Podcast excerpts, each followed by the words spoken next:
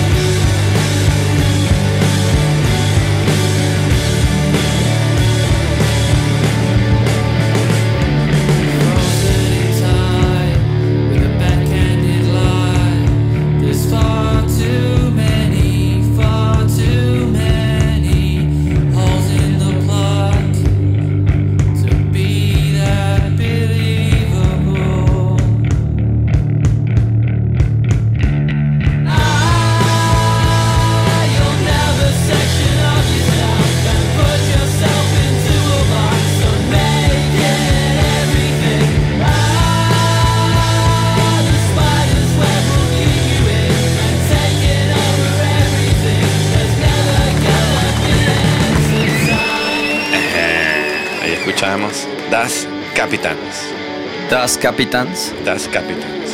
Time featuring Call to the Faithful. Muy bien. Me tengo, tengo el. Ah, El tienes al. Rincón viene con su flautista el día de hoy, claro que sí. Invitado especial, un aplauso. Invitado especial. Muy bien. Los que sí ya llegaron son los Mangers. Ya, Ya. en cinco minutos estarán aquí en cabina. Sí, claro que sí. Los Mangers. Sí. Mira, salió el cartel Ruido Fest Ajá. en, o más. este, en este momento. Otro. Añadieron gente, ¿no? Te va a gustar. Verga. A ver. Agosto 20, 21 y 22 Ajá. en Chicago. Eh, headlineado por los fabulosos Cadillacs, No. Panteón Rococó Verga. y Café Tacuba, claro que sí. los Amigos Invisibles, Moenia, Verga. Little Jesus, Silverio, un aplauso a Silverio. Un aplauso. Gran amigo Inner Wave, Instituto Mexicano del Sonido. Mira el chiroto, un aplauso. Eso sí, ahí ya, ya iba a llegar ahí a la parte Ah, bonita. Está el Chirota, está Margaritas Podridas, están las nubes Ajá. y más bandas chidas. Faltó Rosalía. Rosalía. Moenia, güey, Moenia O sea, ¿qué, qué- qué es peor? ¿Panteón Rococó o Moenia? Verga, para mí Panteón Rococó, la verdad. Todavía Moenia te aguanto dos o tres, pero Panteón Rococó no. Ámbar Pues es que sabes que estaba pensando, el fin de semana estaba jugando México contra Islandia en no sé en dónde, ¿no? En, en Ah, Estados Unidos, ahí en, una- en una ciudad ahí gringa, no, no sé, en Texas o algo así. Y, y el estadio, pues estaba, había bastante gente, ¿no? Y yo no sé si es verdad, pero mi papá me estaba diciendo, como es que el Tata Martino, el DT de México, ya dijo que, ya a ver si no lo castigan, porque ya dijo que, que esos partidos ahí mierderos que, que están organizando para México y tal, y obviamente todo es billete, porque Claro, no se van a ir a jugar contra Francia en el estadio del claro. RB Leipzig, que le caben cinco pelados. Y no hay mexicanos. Y no hay mexicanos. Claro. Eh, no sé, eso es fuente, fuente de esta información es mi papá, ojo. Pero ¿cuál es el punto? Pero lo que veía es como que los mexicanos, o sea, al final es como que juega la selección y los mexicanos se, se desbocan. sí, Entonces ves el cartel del Ruido Fest con Panteón Rococó y es lo mismo, el mexicano se desboca. claro, es como, pero es normal. vamos yo- a ver a Panteón Rococó. Cuando aquí yo recién mudado hubo una final de básquet que jugaba Venezuela-Argentina y fui a verlo. Bueno, Es pero es que fui de esos. O sea, como extranjero, a lo mejor es como que, bueno, la nostalgia de que pues no estás en tu país y pues te gustaría estar cercano a algo que te recuerda a tu país y a lo mejor la selección es eso en, Claro. en Estados Unidos, porque aquí también juega la selección y es como que, bueno, México, Islandia, eh, Meh. si traen a Argentina o a Brasil, bueno, la gente va al estadio. Sí, yo fui a ver México-Canadá también. Bueno, es que aquí también las elim- eliminatorias de, de CONCACAF son bastante mierderas y, Sí, y- pues, y siempre fui- le toca ver partidos así de Y México. me tocó casi que en la bandera de, de la Eso está Azteca. chido. Daba vértigo, ¿eh? porque además esa vaina es como así. yo pensé que era más. Sí. Miguel y que no, ya compré las entradas. Yo verga, pensé que había comprado unas mejores entradas, pero no. Y, y- y- y además te las, te las venden caritas, ¿no? No recuerdo, pero lo vendieron caras. sí. Pero bueno, seguro el Ruido Fest será un éxito en taquilla con esas grandes bandas que cortan muchos tickets, pero pues no sé. Ya, no, eso ya. o sea, supongo eso- que el mexicano dirá, o sea, el mexicano que vive en Chicago dirá como, ah, qué chingón los fabulosos Cadillacs, a huevo. Pero ¿quiénes son esas bandas de abajo? No mames. Claro, claro. Bueno, pero eso pasa siempre, ¿no? Igual. Mira, aquí Bad Bananita dice Silverio para un programa en la Vesta. Claro que sí. Claro que sí. Hagamos un hashtag. Exacto. ya hemos hablado con él. Hemos adelantado conversaciones. Pues que pero ahorita está de vacaciones en Europa o en algún Sí. lugar ahí, está subiendo fotos todo loco en ahí de vacaciones. Y Sí. no nos ha contestado los WhatsApps, pero seguro que lo hará. Yo estoy seguro que Silverio tarde o temprano tendrá un programa en la Bestia Radio. Y si hacen el hashtag Silverio en la Bestia Radio ¿Pero, pero por dónde? ¿Por Twitter? Por Instagram. Ah, ok. Porque no, no sé si él tuitea, pero lo veo en Instagram muy activo. Según yo, un hashtag en Instagram no tiene ningún efecto. Según yo sí. ¿Sí? Eh, Depende. Si somos millones de personas. Millones. millones. Mira, ¿qué te parece si escuchamos Celebra de los Mangers y ya los chicos la presentan? Ya, están llegando, ya llegaron, pero vamos a escuchar Celebra y entonces platicamos con ellos ya, ya, ya, ya.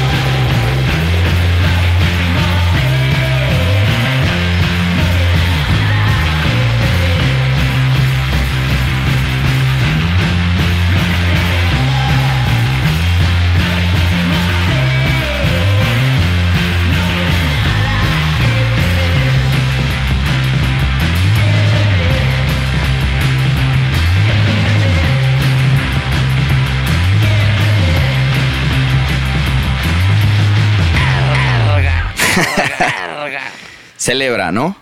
Celebra. Un aplauso aquí. Bienvenidos. Vamos a celebrar que están aquí los Mengers. Los Mengers. Están dormidos. Sí, se están tomando su cafecito, pero bueno, bienvenidos chicos. Eso fue... ¿Qué rola fue esa? Celebra Celebra. ¿De qué disco? de nuestro nuevo disco Goli. Ah, Bienvenidos chicos, ¿cómo están? Gracias. Presentes. Chingón, chingón. Tu nombre. Yo soy Mauricio. Y yo soy Carlos. Ah, ¿Y qué tocan respectivamente? Ah, yo toco el bajo en Mangers. Y yo soy el guitarrista. Y falta Pablo que Toca el triángulo. Los bateristas siempre son complicados, ¿no? Sí. Pero él es el que creó la banda. ¿no? Él es el que creó la banda, creo que leí o algo así. O leí mal. No, no, no. Entre los tres creámoslo. Ajá. Miren, ¿cómo están? Eh, ¿cómo, ¿Cómo les ha ido con este disco? Pues chido. La neta, eh, cuando sacamos esta rola, que fue el primer sencillo, Celebra, fue en marzo del 2020. Ahí todavía no sabíamos nada del un COVID. Ajá, fue un año. Todavía no teníamos todo el disco, pero dijimos, pues hay que sacar esa rola para ver qué se arma. Y de repente empezó todo lo del COVID y empezamos a aplazar todo el lanzamiento del disco y el lanzamiento. Hasta que decidimos ya por, por ahí de agosto, septiembre del año pasado, dijimos que lo más chido era sacarlo en, en enero. Y lo sacamos en enero, sacamos 200 copias y ya. Prácticamente solo nos quedan 10 en nuestra casa. Y... Ah. Sold out. Así que si quieren eh, el vinil, dices, ¿no? Ajá, el vinil. Qué en chido. físico. ¿Qué tal? Pero, que, o sea, siempre tuvieron eso en mente, ¿no? Como que sacamos, hacemos las rolas y sacamos el vinil. Sí, nuestra idea era de este disco sacar El un físico, vinil. pues. Ajá. Qué chingón. Y al principio lo íbamos a armar nosotros, pero sí hubo un pedo de varón. O sea, no contemplamos que era un chingo. Sí. Y afortunadamente conocimos a estos güeyes de Devil in the Woods. Ajá. Pues ya son los padrinos. Muy bien, un aplauso a David in the Woods. O sea, cuando ustedes, cuando ustedes sacaron esta rola de Celebra, todavía no eh, estaban con Devil in the Woods. No, No. todavía no. O sea que sacaron la rola y en el camino, eh, pues, no sé, conocieron a alguien del label y entonces hicieron algún deal, ¿no? Eh, Estuvo cagado porque esos güeyes hicieron una, una fiesta de Día del Amor y la Amistad, un pedo así. Y entonces ese día yo conocí al, al Mike, que es el güey de Devil. Y le enseñé, le enseñé pues, algunas de las cosas que teníamos, pero pues era una fiesta, así ese güey, le puse el celular ahí. Seguro no le escuché ni madres y me dijo chingón. chingón". Huevo. pero pues sí, al final le mandamos las rolas y, y les gustaron. En- le mandamos como las rolas a un chingo de gente para ver qué pasaba. Y pues esos güeyes tenían la ventaja de que estaban aquí, o sea, en México. Y pues que muchas bandas que nosotros conocemos estaban dentro del sello, entonces eso como que nos, nos sentía más, nos hacía sentir más seguros. Eso, o sea, la labor del sello, ¿ustedes creen que ha sido? Porque, a ver, como que cuando las bandas entran en el sello siempre es como que a ver cosas chidas y cosas no tan chidas. Porque a la final, pues, es difícil como que ser siempre el centro de atención, ¿no? Como que hay más bandas, hay más cosas. Sí. Pero ustedes, digamos que se han sentido cómodos, como que vienen trabajando bien, pues. Sí, esos güeyes, eh, pues nosotros siempre, algo que les dijimos a esos güeyes es que nosotros queríamos trabajar nuestras cosas. O sea, prácticamente que esos güeyes nos apoyaran, eh, pues moralmente así desde atrás. De, van bien, van bien. Eh, pero sí, eh, prácticamente nosotros hemos pues buscado hacer siempre todo por lo nuestro y vemos a esos güeyes como pues un más bien como que esos güeyes nos van dirigiendo así como güey píquenle aquí Claro. este váyanse por este lado Muy Qué bien. chido. Un aplauso.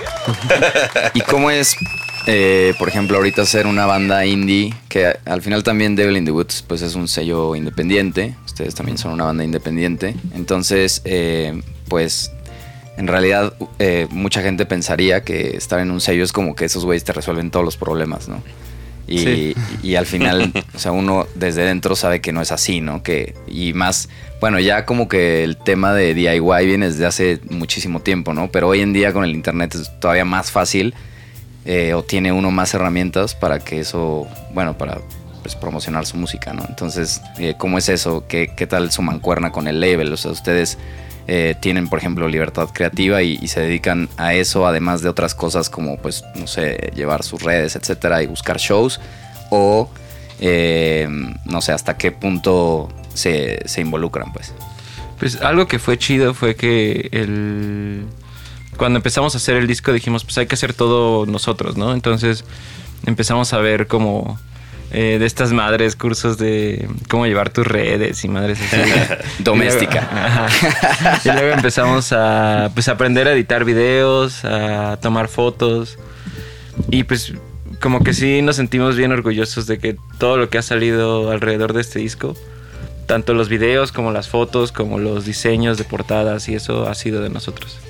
Qué chido. Entonces, eh, pues es algo que nos gustaría llevar. Siempre como que admiramos un chingo a las bandas que hacían todo eh, DIY. Pero, ¿Como quiénes? Pues nos late un chingo. Fugazi, eh, Fugazi. o sea, Fugazi. Fugazi, claro. Fugazi como- son los, los papás de, del DIY, ¿no? Casi. Sí, esos güeyes, así, cuando leímos su historia y de repente empezamos a escuchar lo que hacían y todos los conciertos que, cómo armaban sus giras y todas esas madres, dijimos, nosotros queremos ser una banda así. Y por ejemplo, ustedes ven que eso es sustentable en el tiempo, o sea, como que creen que, que digamos, haciéndolo siempre ustedes va, va a ser lo que ustedes creen o lo que ustedes quieren, o piensan que en algún momento es mejor tener un equipo de trabajo y ustedes enfocarse en la música, o sea, porque, o sea, a ver, es difícil, pues en 10 años como que todo cambia, ¿no? Que uno va cambiando con, con la, es la constante, pues. Pues yo creo que una parte chida del DIY es también reconocer eh, hasta dónde puedes llegar y hasta dónde eh, conviene hacer equipo con otras personas que sepan mejor, hacer mejor lo que tú haces. Entonces, una de las cosas que sí nos dimos cuenta es que, por ejemplo, nosotros administrando somos bien güeyes. Entonces, eh, Es el gran, es el gran pedo de todos los proyectos. entonces, así como que los de Devil sí nos han puesto como, como ayuda en ese, en ese aspecto.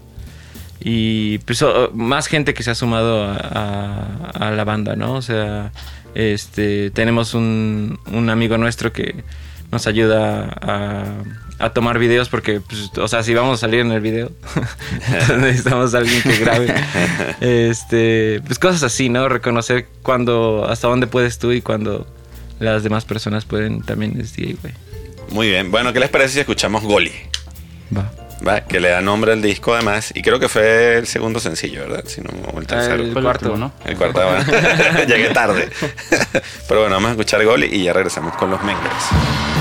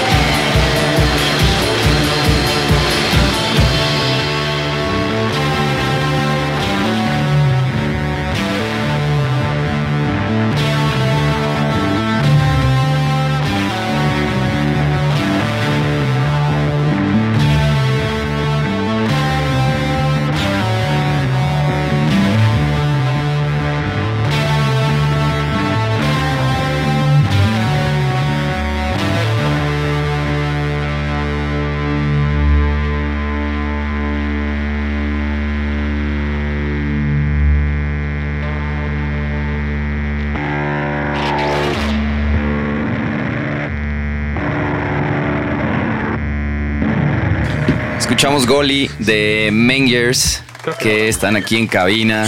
Y nos faltaba un Menger, que ya está con nosotros. Está Llegó otro su- Menger. Creo que era Pantitlán, ¿no? Eh, no, No, fue Goli. Goli. Fue Goli, fue Goli. No te la sabes. Es que no es el bajista original. No, fíjate que en la mañana estaba escuchando un poco el disco. eh, me desperté así a las 7 de la mañana por... Como Insomnio. que de esos, de esos días que... Bueno, es que yo soy una persona más mañanera, ¿no?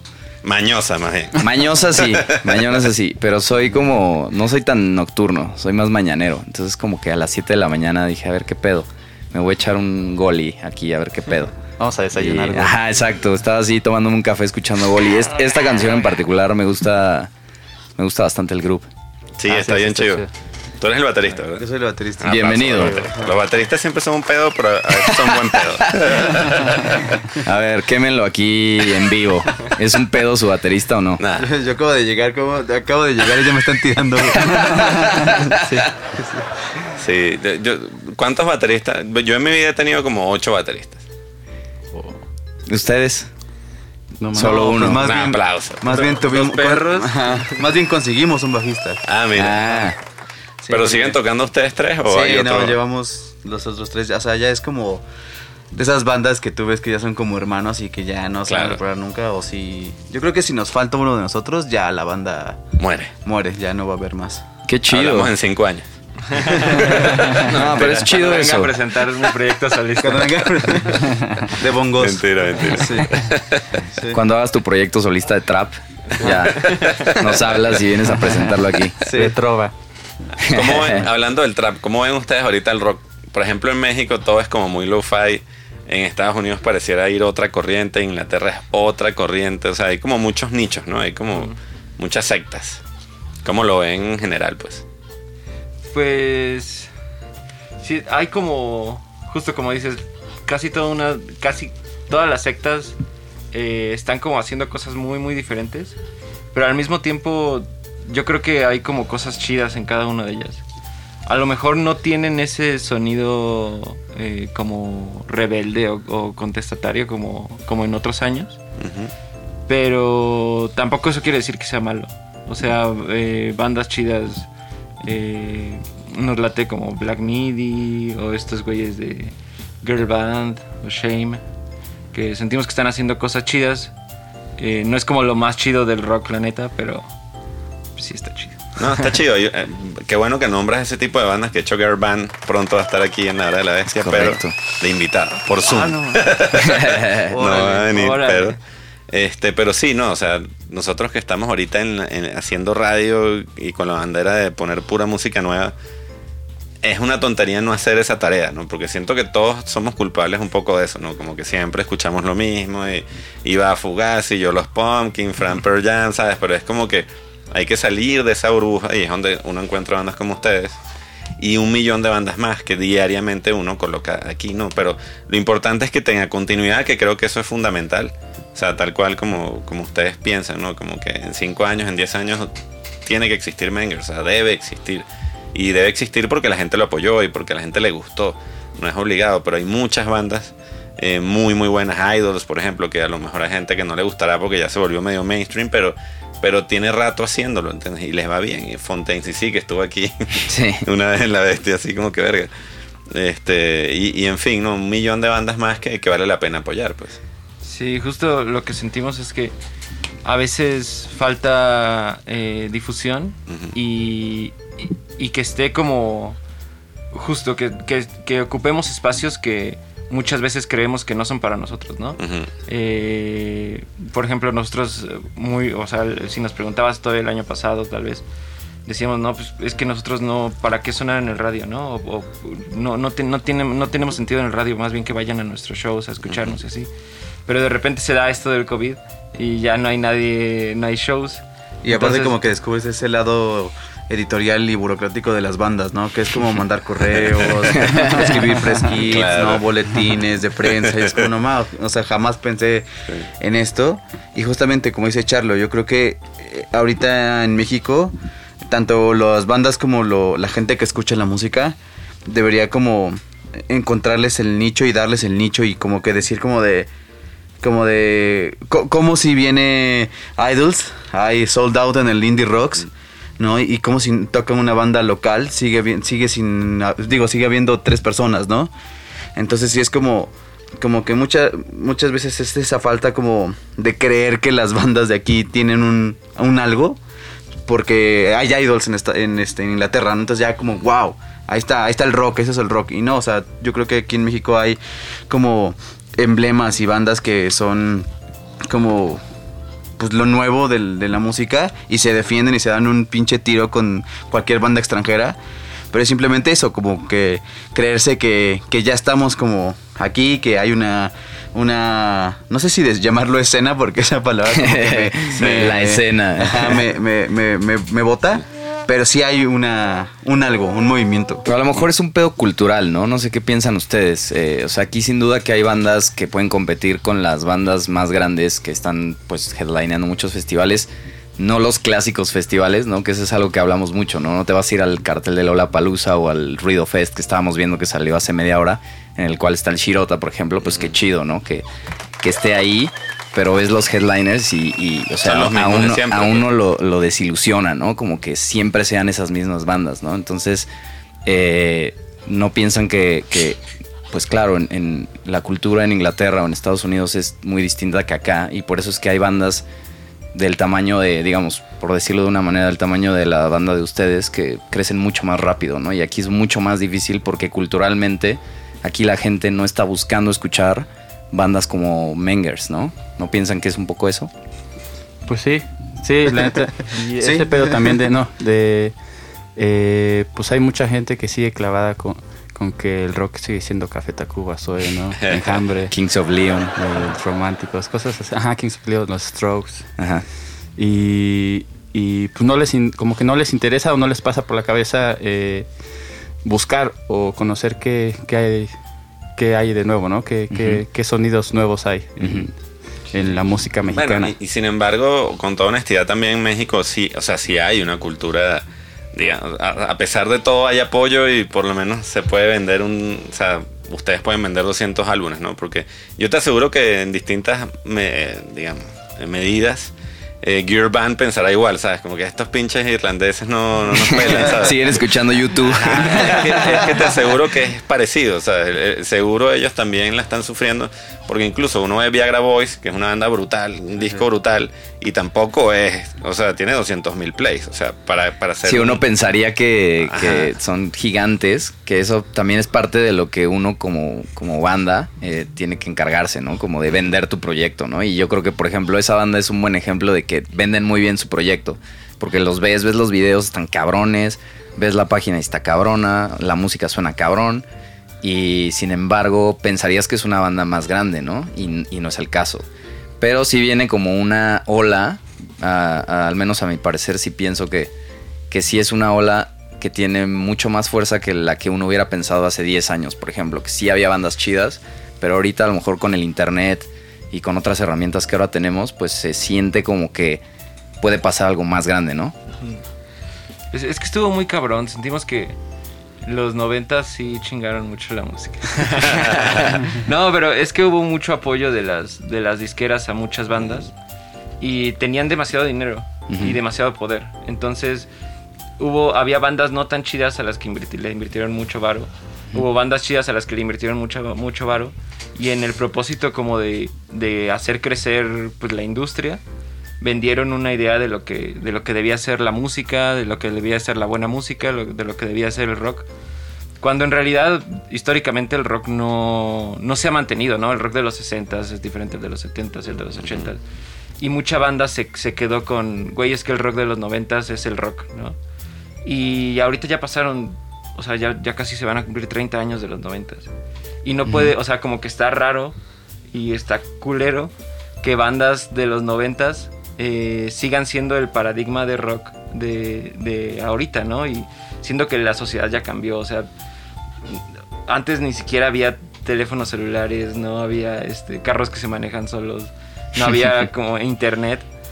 O sea, la sociedad ha cambiado muy cabrón, pero seguimos basando nuestra vida en, en lo que hace 30 años güeyes contaban, ¿no? Entonces, Como que eso es lo culero. Y no será Sí, culpa cierto. de, las de los actores del rock. O sea, porque fíjate que ahí nombraste tres décadas, ¿no? Donde hubo una evolución evidente, pues. O sea, un cambio de sonido constante en cada década, ¿no? Incluso hasta Korn, porque Korn cambió el sonido de los, del grunge, pues vamos a decirlo así. Pero de ahí para adelante como que ha sido repetir un refrito de cosas que han funcionado en el pasado, pero no hay una propuesta, digamos, moderna del rock. O sea, que es difícil, ojo, no digo que sea algo fácil, pero creo que lo hubo probablemente hasta, hasta el 2000, pues vamos a decirlo así. Y, y ahorita todo el mundo trata de sonar como fue antes, bien sea grunge, garage y ahí para abajo, ¿no? Pero no hay esa propuesta, entonces no es fresco, no es emocionante, porque nos pasa, ¿no? O sea, yo también, tal cual, ¿no? Como que oigo Gear Band y digo, está increíble, o oigo, bueno, no sé, Fontaine, sí está increíble, pero eh, no sé si sea el futuro de la, de la música alternativa, vamos a decirlo. No sé si están proponiendo eso, no sé cómo lo ven ustedes. Sí, Bueno, a mí Girl Band sí siento que están haciendo algo muy raro porque sí meten como cosas tecno, como... Black Midi, por ejemplo, Black está Midi, fresco, no. ¿no? Ajá. Como que hacen cosas que... Que no... Que no te esperarías. Ajá, no ¿no? te esperarías. De hecho, Girl Band es una banda poco obvia. Sí. Sí, O sea, lo escuchas y sí te sorprende, como que dices, no me, no me esperaba eso o no me esperaba cómo esta rola iba a desenvolverse, ¿no? Como que no se va por el camino obvio. Y, y aparte, o sea, como que justamente es algo que igual es como criticable. O sea, mi argumento quizá vaya a ser muy criticable. pero es como de, de que nosotros como, al menos como generación, ya estamos como un poco hartos de, de los solos de guitarra que sea como... Claro, o, o del sí, sí, frontman sí. que sea... Y Girl Band es eso. Girl Band, o sea, este es mi argumento criticable. Girl Band es la banda de que la guitarra está muerta. O sea, Girl Band es como... La, la guitarra es como... Ruido, sí, sí, sí. Y el bajo es como ruido, pero es como más la estructura y, o sea, es con lo que siempre ha sido, ¿no? Y ya como que te das cuenta de qué es lo que es el bajo y dices, ah, ok, a huevo, el bajo es un instrumento increíble, qué pedo. Y Girl Band es como, quizá... Es un buen ejemplo. Es un No, buen es que diste para- en el clavo, yo creo. Yo creo que va por ahí. Y por eso la gente está comenzando a reaccionar al rock de nuevo. O sea, creo que se está volviendo como que algo fresco de nuevo, interesante, emocionante. Que perdió durante mucho tiempo, la verdad. O sea, porque Interpol, muy buena banda y todo, pero no, iba- no iba a cambiar la música. Pues. Vamos a ser honestos. pues. Sí. y, y Timmy Impala, ¿qué? Oigan, ¿ustedes creen que la pandemia va a acentuar eso? Eh, como que realmente, bueno, y ah, leíamos las noticias como mientras se desarrollaba todo el pedo del COVID en el mundo y era como las ventas de guitarras suben y tal, y como que era como que chido, ¿no? Eran buenas noticias, ¿no? Que la gente comprara guitarras en vez de otras cosas, ¿no? Pero... Cubrebocas. Pero ustedes creen que a raíz de esto, en unos años veremos más bandas, o sea, como que el COVID sea un, de cierta manera, eh, pues propulsor de, del rock. Pues nosotros eh, somos de un pueblito de aquí de la Ciudad de México, que es Magdalena Contreras, que es ya, o sea, la, la parte sur y hay puro bosque. ¿no? Entonces, eh, pues sí estuvo raro porque cuando empezó todo lo de la pandemia, pues nosotros como banda en- intentamos seguir y sacar cosas y cosas así.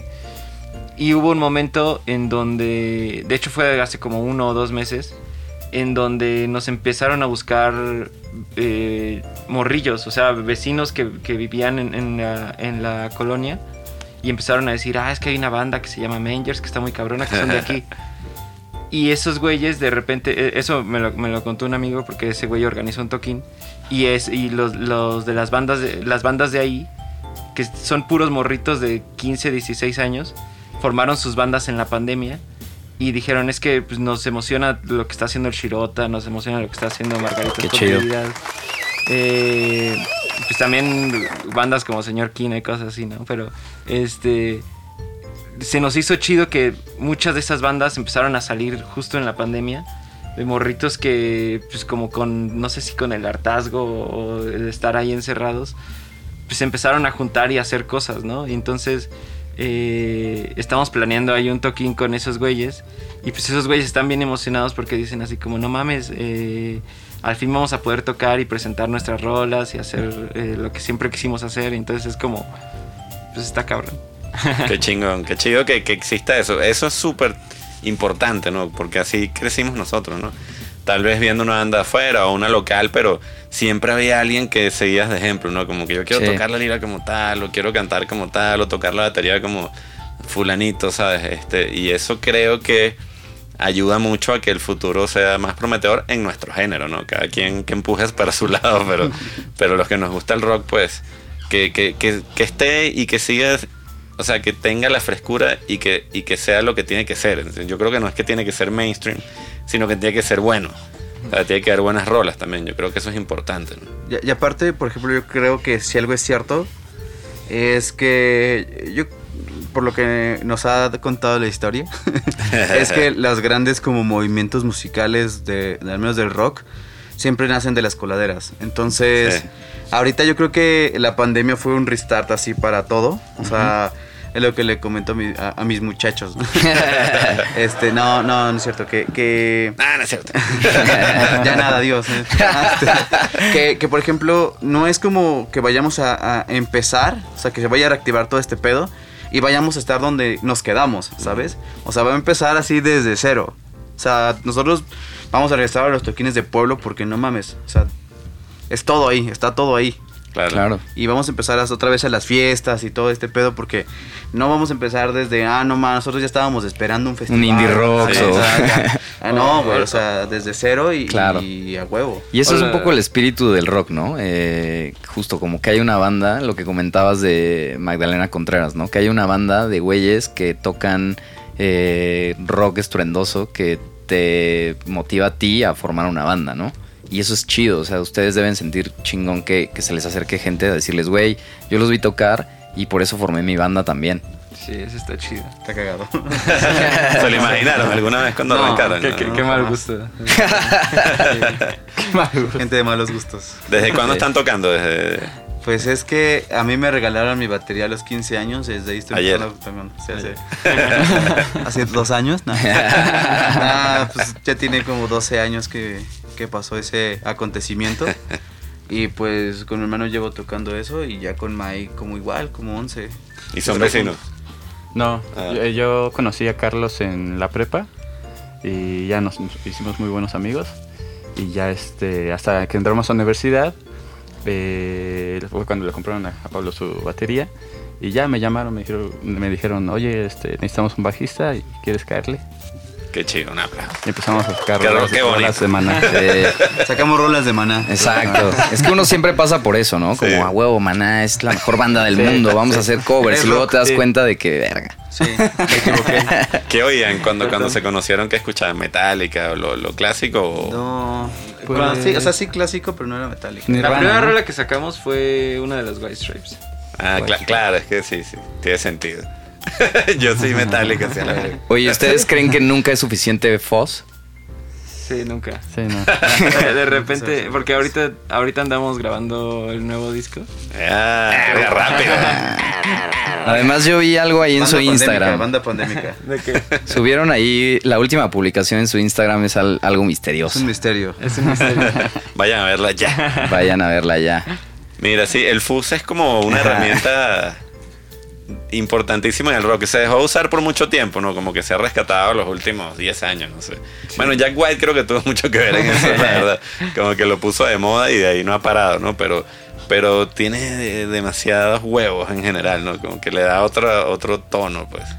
Sí, ahorita, justo que estábamos grabando el, el nuevo disco, le pusimos al, al bajo una capa de fuzz. Y después dijimos, no, es que todavía le falta. Le pusimos- y, y tiene como, no sé, como cuatro capas así atascadísimo. Sí, nunca Qué es. Pero es un poco su sello, ¿no? Eh, el sello de la banda de ustedes escucha Fuzz por todos lados. Sí, es que es, es como buscar ya el sonido más horrible que se pueda. O sea, Exacto. buscamos, Más molesto. buscamos las guitarras más pinches así en, en las pacas y las compramos. Los pedales igual, o sea, Claro. ahí con, con Los Hugo. hoyos, los hoyos son muy útiles, te lo juro, en O gracia. sea, o sea, Hu- Hugo es de esas personas que, que neta así de la nada te cuenta la historia de un pedal y es como, Claro. este pedal me lo, me lo encontré en Tasqueño, me costó 5 pesos. Es Claro. como, güey, neta. Y son pedales así que tú los pones, suenan horriblemente pinche y dices, güey, qué asco de fuzz. Pero es como de quiero que ese fuzz Claro. esté sonando acá. Sí, y sí, lo sí. ponemos, lo probamos y aparte sus amplis igual son como este ampli eh, es más este amplificador es de juguete es de cartón ¿sabes? Es como, güey, increíbles o sea y es como esas herramientas fuseras chidas, ¿no? Es que También luego- va- ah, adelante, adelante. También va un poco con el discurso de ustedes, ¿no? Las letras de las rolas y el mensaje que están dando en el disco es un poco ese, ¿no? Entonces es un poco también como la estética auditiva de los fuses y este sonido horrible del que hablas, es un poco eso, ¿no? Están reafirmando ese mensaje de Sí. alguna manera. Sí, justo cuando, cuando acabamos de grabar el, el disco, lo escuchamos así de corrido. Dijimos, es que esto se escucha demasiado culero. Eh, y que nosotros creíamos, queríamos hacer una portada acá como, como de a King Gizzard, ¿no? Igual unos dibujos, o no sé, una madre así. Y de repente cuando escuchamos eso dijimos, es que esto está demasiado culero. Debemos de poner una foto de una pinche bote de basura. Entonces de repente dijimos, no, no, no, no un bote de basura, un basurero. Y entonces ya- Claro. El bordo. Suena, Ajá. suena, digamos, culero entre comillas, pero fino. O sea, se nota que hay una curaduría detrás de todo eso. Pues, ¿sabes? No se nota algo desordenado, ni se nota. Se nota que tiene una intención y eso es importante. Pues, ¿sabes? Creo que eso ha ayudado mucho, sin duda, que les dé eh, el- las características que ustedes buscaban, el carisma, ¿no? Porque a la final creo que el carisma es fundamental, ¿no? Como que si es un fuzz, es un fuzz, pero tiene que tener un motivo, tiene que tener un sentido, tiene que tener un porqué, ¿no? No, no algo ah, que todo suene, porque no suena así. ¿entiendes? Nosotros hemos escuchado aquí cosas que dices, verga, no se entiende ni pito, güey". Sí, sí, sí. Sí, o sea, hasta para que, son, para que suene culero tiene que estar bien pensado, ¿no? Ajá. Eh, entonces es un sonido culero, pero que sin duda se nota que está bien pensado. Sí, pues la verdad es que eso se lo agradecemos a, a Lugo porque sí, Hugo. Un sí ha aplauso sido- Un aplauso a Hugo. Este, sí ha sido bien paciente con nosotros, digo. este, nunca habíamos trabajado con un productor hasta que fue como de, güey, están listos para que los regañe. Y fue como, güey, pues, ¿por qué nos vas a regañar, no? Todo, ¿Sabes cómo ese pensamiento que todo está bien, no hay pedo? Y de repente es como de, estás mal, estás pendejo, haz esto, haz esto. Y es como de, ok, Claro. lo voy a hacer. Y de repente es como, ah, la verga. Sí, esa es la labor, pues. Y, y es importante que la banda sea recíproca con esas cosas, ¿no? Porque al final el productor está ahí para, no, no sé si regañar, pero para dar su opinión, Y es lo que uno tiene que valorar y decir, coño, sí. ¿Sabes? Si Por algo razón. está esa figura ahí, ¿no? Sí, además como que hizo que nos, nos sacó de una zona de, como de confort creativa y, así como y igual este eh, en la forma que tocábamos. Me acuerdo que en tiempos suicidas le dijo a Carlos que no iba a grabar su guitarra ya. Dijo, no, ya sí, sin guitarra está bien. Y cuando fue al estudio, eh, pues no tocó nada, nomás hacía puros ruidos Carlos. Porque estaba bien enojado. Y sí le costó mucho trabajo Carlos, pero eh, también ese tipo de cosas como que te hace crecer y eh, como músico y. Claro. y pues sí. No, y te puede quedar la duda de decir, coño, es que mi guitarra sí tenía sentido, pero es como que ya, o sea, también. Uno tiene hay que creer. Ajá, uno tiene que creer. Y les ha ido bien, que es lo importante. O sea, como que el resultado ha sido positivo. Bueno, chicos, muchísimas gracias por habernos acompañado el día de Ah, qué hoy. chido. No, Gracias a ustedes. No, Saben que la bestia es su casa y la casa de cualquier banda emergente que lo haga bien, porque también luego dicen, coño, pero ¿por qué no ponen todo? Y es como que no se puede, o sea, también tiene su momento, ¿no? es como, hay que intentar hacer las cosas lo mejor posible. Y como lo está haciendo Mengers y muchísimas otras bandas en la escena nacional y internacional. La escena. La palabra que a todo el mundo le encanta. Verga, La sí, escena. sí. Pero bueno, vamos a despedirnos con Hoy Futuro. ¿Y qué tenemos para hoy, carrera? Ya. Hoy tenemos. ¿Qué tenemos? No Ajá, sé qué tenemos. Ah, como grasa para tus oídos. No, ese no hoy. Ah, ¿no? Ese no sale hoy. Ah, no sale hoy porque. Pero la semana no que sé viene. por qué, pero bueno, Garaje o Muerte a las 12 con Alex de Georgetown Records. Brutal, Sintonicen. Puro, puro conocimiento perrón. perro. A la una, The Wild Mambo. Desde Australia con Joshua Moriarty. Pura a crema. las eh. 2. eh, a la verga, Los Placeres Culpables con Marino. De chingadazo.